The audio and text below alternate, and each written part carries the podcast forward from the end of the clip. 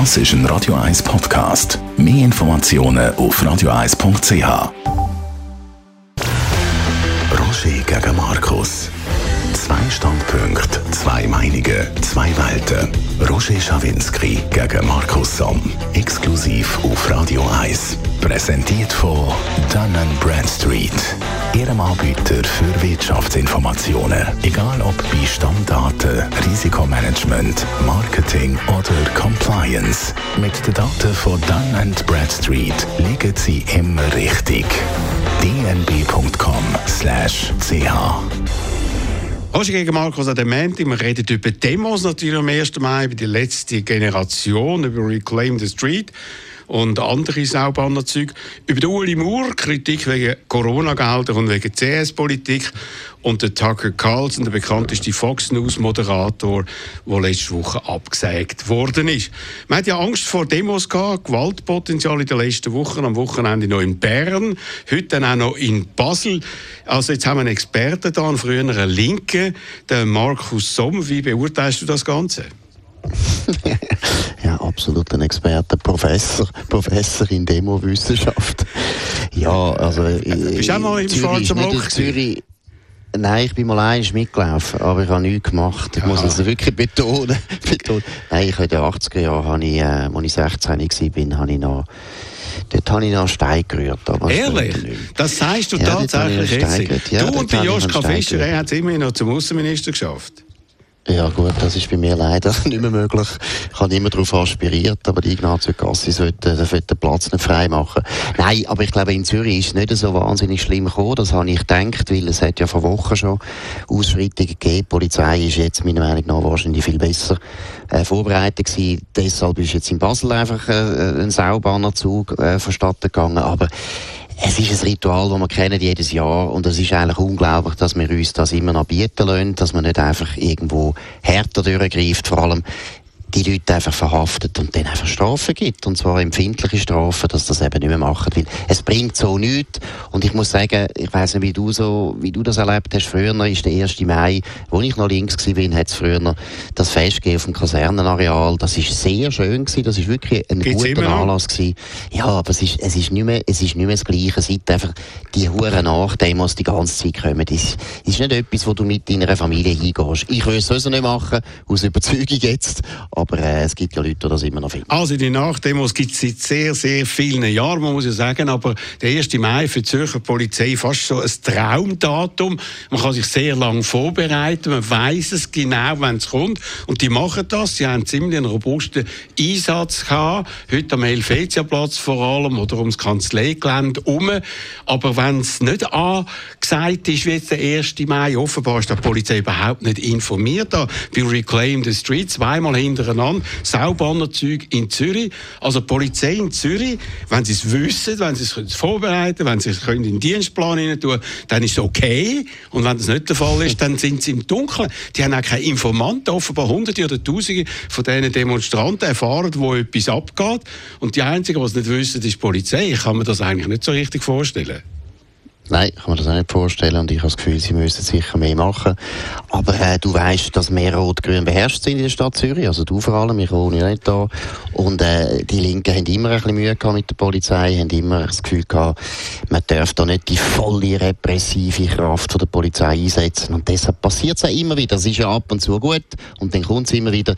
Es ist ein uraltes Thema von der Linken. Du hast gesagt, das ist eine alte Tradition. Wie gesagt, in den frühen 90er Jahren ist das auch schon der Fall gewesen. Und immer das Gleiche Spiele, dass sich sehr viele Linke nicht können distanzieren von dem.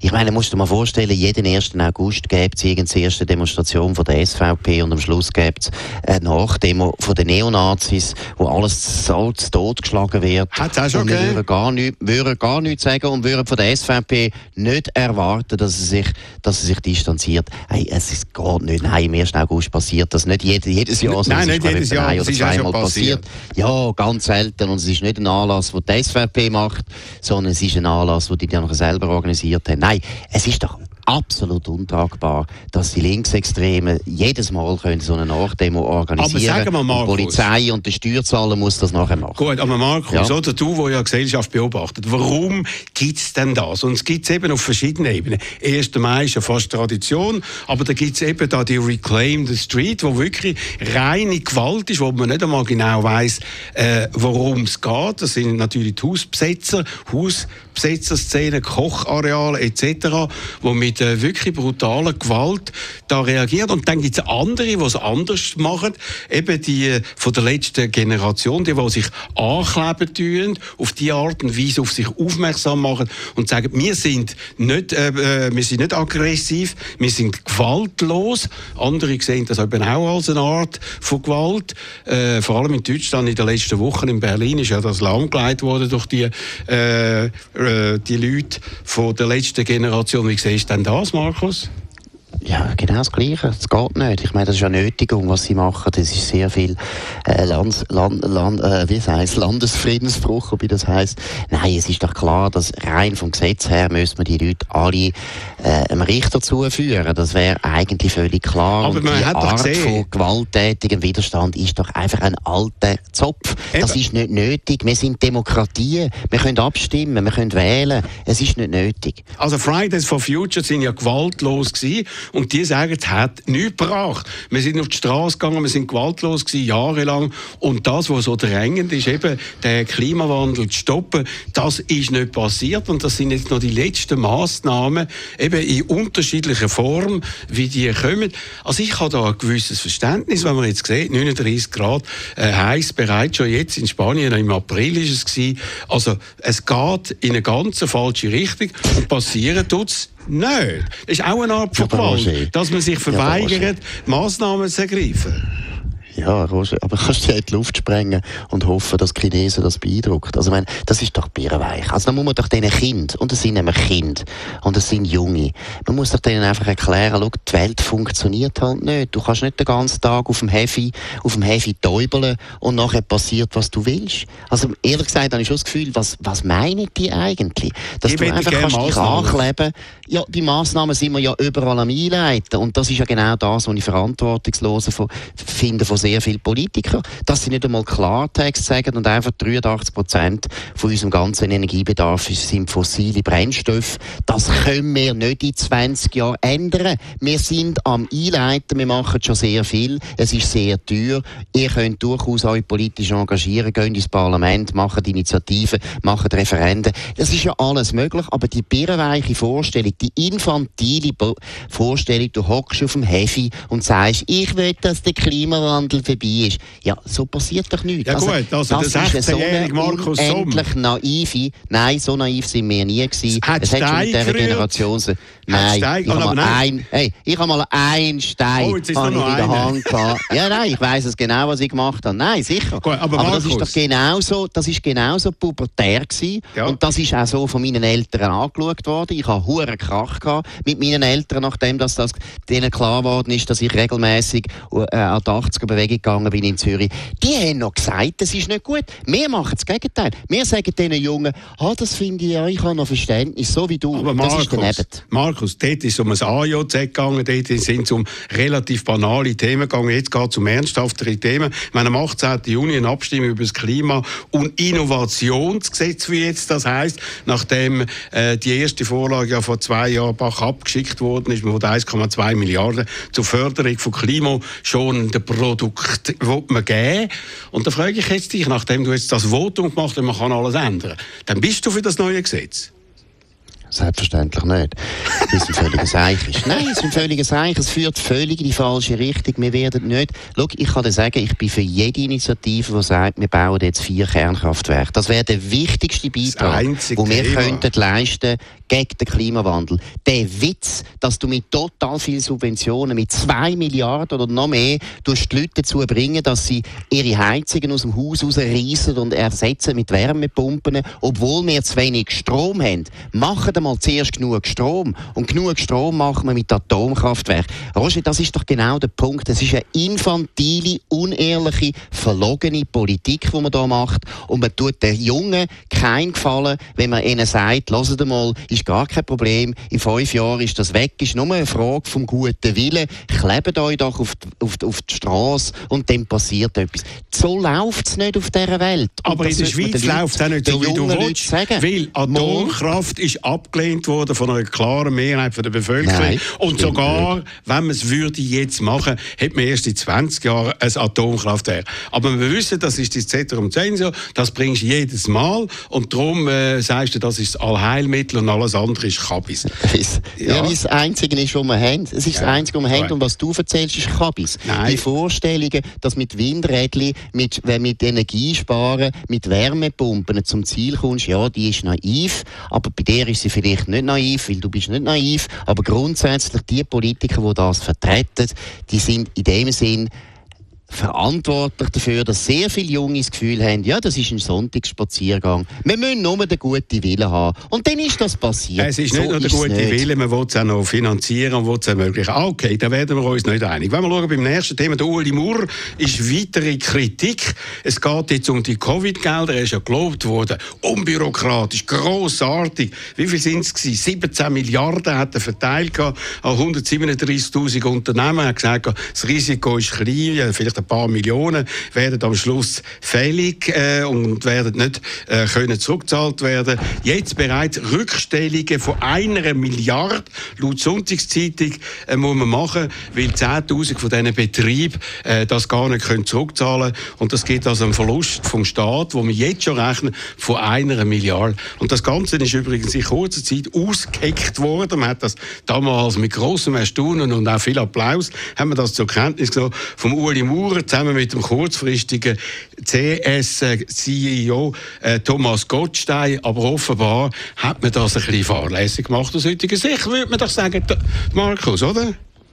Nein, überhaupt nicht. Ich finde, das ist nach wie vor ein ganz guter Schritt gewesen. Das Ausland hat uns beniden um das, dass wir das so schnell haben können, dass wir so unbürokratisch das gemacht haben. Der Uli Maurer hat übrigens damals schon gesagt, ja, bis zu maximal 10 Prozent könnten von diesen 1,5 Prozent, hat er gesagt. Er hat gesagt 10 Prozent, ja. nein, er hat gesagt bis maximal 10 Prozent. Er rechnet mit 1,5. So. Er hat gesagt, bis maximal 10 Prozent. Er war auf der sicheren Seite. Gewesen. Und wir haben alle gewusst, dass es Missbrauch wird geben. Das ist ja klar, wenn du so etwas so schnell machst und so unbürokratisch machst, dann hast du den Nachteil. Dafür haben wir enorm Vorteil gehabt, wir haben keine Rezession gehabt, wir haben keinen Einbruch gehabt, wie ganz viele andere Länder. Nein, das ist eine gute Maßnahme gewesen und der Thomas Gottstein hat da eine sehr gute Idee gehabt und der Uli Maurer hat das sofort übernommen. Auch das ist ein riesen Vorteil im Gegensatz zu anderen Bundesräten, die fast nie mit der Privatwirtschaft geredet haben, zum Beispiel der Alain Berset. Wir hätten den Impfstoff schon viel früher gehabt, wenn er früher mit der Lonza geredet hat. Aber wie gesagt, Uli Maurer hat alles richtig gemacht. Man hat gewusst, dass das einen Missbrauch wird geben. Und jetzt müssen wir mal schauen, wie es gibt. Wenn es eine Milliarde gibt, wenn es eine Milliarde gibt, ist das immer noch wenig für das, dass man keine Rezession Hallo, hat. also Markus, er hat ja mit der Privatwirtschaft geredet. Jawohl, er hat mit denen geredet und hat sich einreden lassen, CS hätte kein Problem. Er hat gesagt, lasst die CS in Ruhe, die müssen jetzt eins bis zwei Jahre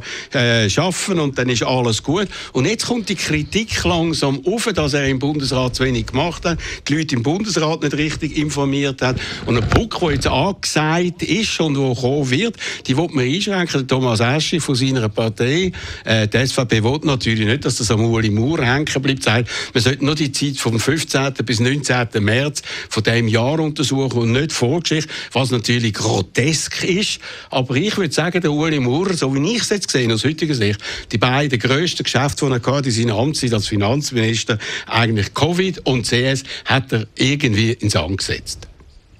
Nein, das grösste Geschäft, das er hatte, war, dass wir keine grossen Defizite haben im Bundeshaushalt und das hat er geschafft. Die sind, er hat, die sind geflossen er automatisch? Er hat den Bundeshaus, nein, nein, überhaupt nicht. Die sind geflossen? Finanzminister, die das nicht schaffen, Roger. Die meisten Finanzminister auf der ganzen Konjunktur Welt schaffen es nicht, kein Defizit zu machen. Ja, schau mal den Joe Biden an, wie viel Schulden das Amerika hat im Vergleich mit der, mit der Schweiz. Nein, 8 Trillionen hat der Donald Trump der, gemacht in wenigen Jahren. Ja, ja, ich muss jetzt nicht ablenken. Es geht darum, der Uli Maurer, nein, der Uli Maurer Maurer hat. Uli Maurer hat einen sehr guten jo Job gemacht, weil du gesagt hast, die zwei wichtigsten Aufgaben ja, hat er nicht gemacht. Das sind die Aufgaben dir, Nein, die wichtigste Aufgabe vom Finanzminister ist, dass wir keine Schulden machen und dass wir vor allem nachher nicht zu viel Defizit haben und das hat er sehr gut geschafft. Er ist ein absolut ein brillanter Finanzminister, einer der besten, den wir wahrscheinlich hatten, je seit 1848. Uli Maurer, an dem lohne ich nichts kleben, das auch nicht vom, vom Roger Schawinski. Nein, und jetzt kommt das Zweite. Der Ash ist natürlich ein, ein Schlaumeier, das finde ich auch gar nicht. Nein, ich finde natürlich muss man die Zeit untersuchen, auch letzten Sommer. Ich würde auch wissen, ob der Uli Maurer zu wenig geschaut hat, aber dem würde ich auch sehen. Und ich glaube, das ist noch viel wichtiger, dass Thomas Jordan von der Nationalbank, meiner Meinung nach, der hat am meisten versagt, weil letztlich, wenn du auch schaust in Amerika, immer bei Bankenkrisen, ist es Fed, wo eigentlich die Federführung hat. Der Thomas Jordan hat gute Qualität, aber eine Qualität hat er nicht. Er ist ein unglaublich vorsichtiger, ängstlicher Nationalbankpräsident und ich glaube, das ist jetzt ihm zum Verhängnis geworden. Also wenn wir das denn schon untersuchen, wird die Nationalbank wahrscheinlich meiner Meinung nach viel mehr Verantwortung müssen tragen als Finanzdepartement.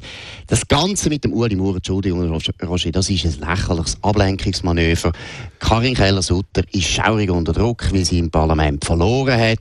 Das ist ein Retourkutsche, der jetzt läuft. Du hast schon gesehen bei der Zürich-Zeitung, wo plötzlich nur noch, nur noch Uli Maurer schuld ist an der Credit Suisse-Untergang und von der Credit Suisse selber gar nicht mehr geredet wird. Nein, es ist offensichtlich und auch der Arthur Rutishauser muss jetzt auch noch gegen Uli Maurer schreiben, weil die Freisinnigen das immer so gesteckt haben. Also Nein, das gut, ist, das da muss man noch einfach also, erinnern, vor zwei, drei Wochen grosses Lob für Karin Keller-Sutter. Von wem? Von Markus Somm, wo jetzt da das ja, Ganze... Hast du jetzt auch gut gemacht? Nein, ja. nein. Tatsache ist, es ist nicht nur die Nationalbank und es ist nicht nur der Finanzminister, es ist auch die FINMA. Aber wem untersteht die FINMA?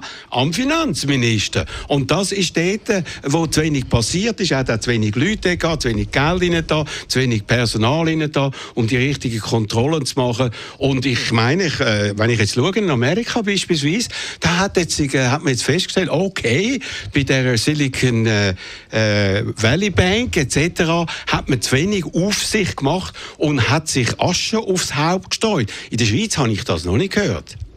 Ja, wir wissen es aber auch noch nicht genau, oder? Wir wissen auch nicht genau, aber was das ist ist. Bei der, FINMA, bei der FINMA würde ich es auch gerne wissen, ja. von dem her Puck finde ich gut. Aber ich habe auch, mein Eindruck ist, die FINMA hat völlig versagt, aber nicht aus den Gründen, die du meinst. Es zeigt eher, dass man eben die, alle die Regulierungen und alle die Hoffnung, dass man da kann mit Polizisten das verhindern kann, nützen nichts. Wenn du wie bei der Credit Suisse seit 10 Jahren, seit 15 Jahren schlechte Führung hast, dann ist irgendeines ist Ende der Fahnenstange. Und der Punkt ist, dass die FINMA sicher viel spät reagiert hat, da glaube ich auch. Jetzt kann man noch schauen, vielleicht hat Uli Maurer dort eine gewisse Verantwortung, weil das Personal falsch ausgelesen hat, weiß ich nicht. Wir sollen es untersuchen. Ich bin nicht der Meinung, Gut. dass wir erst äh, im Januar anfangen die Untersuchung anzuschauen. Gut, also nach dem Lobeslied kommt jetzt doch noch ein, ein Hinweis, es könnte eventuell dann doch noch anders gewesen sein, wenn man es untersucht. Ja, wir wissen es nicht. Okay. Wir es noch Nein, du hast ihn einfach schon in den Himmel gehoben. Also, reden ja, wir ist. Er, auch. er ist der beste Finanzminister seit 1848. Ich würde sagen, nach dem Puck, nach dem Puck wissen wir es dann vielleicht, ob das nur auch annäherungsweise so ist.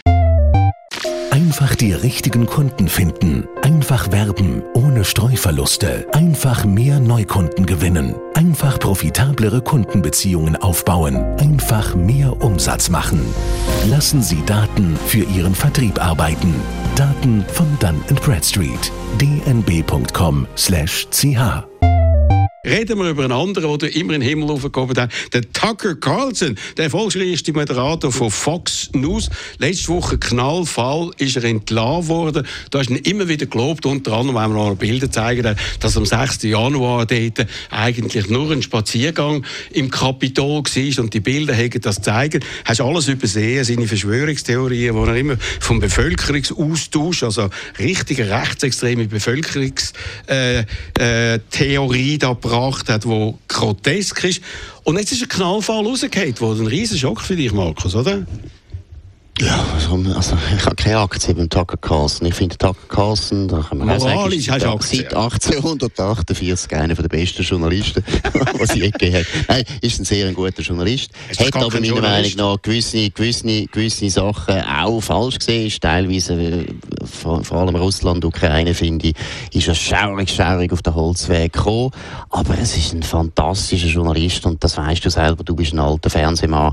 Was Kopfendeckel der angebracht hat mit dieser Sendung, das ist, das ist eine riesen Leistung und er wird wahrscheinlich jetzt äh, Wieso ist er denn weitermachen. Wieso ist er denn das im Fall, es ist nicht klar, also erstens ist ja nicht klar, wir wissen es ja immer noch nicht. Ist es, weil er, weil er hure frech war gegenüber vorgesetzt? Das kann sein. Mails, hat es zu tun mit jawohl. dem Vergleich? Glaube ich nicht. Der Vergleich, den glaube ich nicht, weil er ist eigentlich sogar der gewesen, der gleichzeitig gesagt hat, äh, die Anwältin von Trump, die die ganze Zeit behauptet hat, die Wahlmaschinenfirma sagt dort schuld und so weiter. Er hat gesagt, das ist eine Lügnerin. Nicht also er ist nein, nein, nicht der Schlimmste. Nicht, er ist nicht nein, der Schlimmste gewesen. Er hat, er das, nur im, Schlimmste er hat das nur in Mails gesagt. Am Sender hat er etwas anderes gesagt. Und nicht nur das hat er in seinen Mails gesagt, sondern hat sie auch noch frauenfindlich, mit frauenfindlichsten Begriff hat er sie versehen. Und das kommt in Amerika nirgends gut. Also Nein, sogar Roger, bei Murdoch nicht. Nein, Roger, das glaube ich überhaupt nicht. Erstens hat er sie am Sendungen, ja, er hat's, aber das hat er nicht am Sender gemacht. Nein, Und aber am in den Sender, Mails. am Sender hat er öffentlich sie als Lügnerin bezeichnet, im Fall by the way. Moll, er hat sich stark distanziert von ihr und von, der, äh, von dieser Anwältin, das ist der Punkt. Nein, aber der Punkt ist, glaube ich, eher, dass der Tucker Carlson aus einer republikanischen Sicht zu einer absoluten Loose kennen worden ist. Er ist teilweise hat er auch sehr linke Ansichten gehabt, wo ich nicht seiner Meinung bin. Er ist sehr äh, anti-Freihandel geworden. Er hat teilweise äh, Sozialstaat ausbauen wollen. Er ist ganz, er ist sehr, sehr unberechenbar geworden politisch und ich glaube, dass das republikanische Establishment, vor allem auch der Rupert Murdoch, der ja unbedingt äh, den Trump eigentlich verhindern jetzt mittlerweile, dass die gefunden haben, die Loose kennen, das ist uns gefährlich. Wir wissen nicht, wie der, in welche Richtung der geht. Der schadet uns im Wahlkampf. Ich glaube, das ist der Hintergrund. Also gut, Tatsache ist, dass äh, die Einschaltquote für die Sendung am Abend um 8 Uhr, ist, auf die Hälfte runtergegangen ist. Und die Zuschauer, die dort abgeschwirrt sind, sind zu Newsmax gegangen. Das ist noch ein viel rechterer Sender, nur zum Thema Hegi linke Meinungen gegangen. Aber reden wir doch über äh, Fox News. Die haben ja nicht den ersten Skandal jetzt. Roger Ailes, einer der Mitgründer, ist wegen sexueller Übergriff rausgefallen. Dann der Bill O'Reilly, damals beliebtester Moderator, ebenfalls wegen sexueller Übergriff. Jetzt der Tucker Carlson, der wegen seiner Mails und seiner Ansichten rausgefallen ist. Und da muss man sagen, an diesem rechten Ecke, da sind es grusige Leute, die sich dort tummeln, Markus. Ja, aber Roger. Ja, wirklich. Harvey, Ja, Harvey wirklich. Weinstein. Harvey Weinstein. Ich rede Auf welcher Seite ist der gestanden politisch? Ja, hör doch auf. Das ist der beliebteste what about? Filmprodu Nein, du machst what about. Nein, ich Das rede von Medienleuten. Hey, in den Medien passiert genauso viel. Hat überhaupt nichts mit der politischen Sage ich an zu einem tun. anderen Sender, rechts. sag an einem anderen. Sender oder in einer anderen Zeitung, wo es ähnliche solche Fälle gegeben hat. Hör doch auf jetzt. Also, also so etwas Naives habe ich noch nicht gehört. Also, du hast wirklich das Gefühl, linke Männer sind die besseren Männer. Das sind jetzt die. wo das hat's- Bill Clinton, Bill Clinton ist so ein Liebe gewesen mit seinen Praktikantinnen. So wahnsinnig herzig ist er gewesen. Hey, hör doch auf, Roger. Ich, Das ist eine ich, habe eine konkrete Frage Bei, Schublade. bei welchem Sender keine Antwort, also keine Antwort, ausweichen, ausweichen, ausweichen. Bei Ja, keinem anderen Sender, Thema. bei keiner anderen ist, das Thema ist, und bei Doch. Fox News, bei Fox News, bei Fox News ist es jetzt voll der Ailes ist auch schon relativ lang her. Nein, also Was? Du musst nicht 2017? jedes Thema, du musst nicht jedes Thema politisieren. Fox News hat ganz andere Probleme und ich glaube, Fox News hat den Zenit überschritten. Ich glaube, Tucker, Carlson, Guisler Rühr, ist ein Fehler gewesen. Was passiert jetzt mit dem Tucker, Meinung nach? Und ja, Ja, eben, der wird wird er sich Politik selbstständig gehen? machen.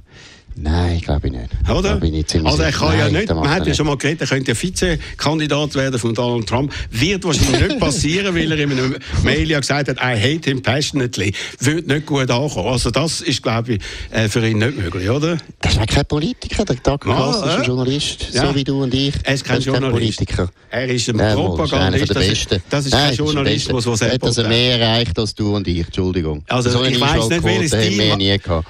Das ist der Maßstab von Markus Somm. Siehst du? Ja, deine, deine auch. Nein. Deine auch. Du musst grad du. Ja, grad du. Grad der Roger Schawinski Nein. hat sich nie interessiert für Nein, weil- weil- Nein, mir- er macht es für Luft. Ich weiß, okay, ich verstehe das. Wenn man beim Nebelspalten schafft, dann ist es natürlich brutal die Einschaltquote gesehen von einem Carlson. Das Das ist begreife ich. missionarisch, ja, Okay. genau. Also, 3,5 Millionen haben wir noch nicht. Da hast du äh, sind etwa einfach 3,499 Millionen darunter wahrscheinlich. Also, ja, nein, okay. nur 2 Millionen. Nein, nur 2 nein. Millionen. Okay, also, das ist unsere Sendung an dem heutigen 1. Mai. Nächste Sendung wieder heute in einer Woche. Würde mich freuen, wenn Sie dann dabei wären. Jetzt schönen Abend und viel Vergnügen im Programm von Radio 1.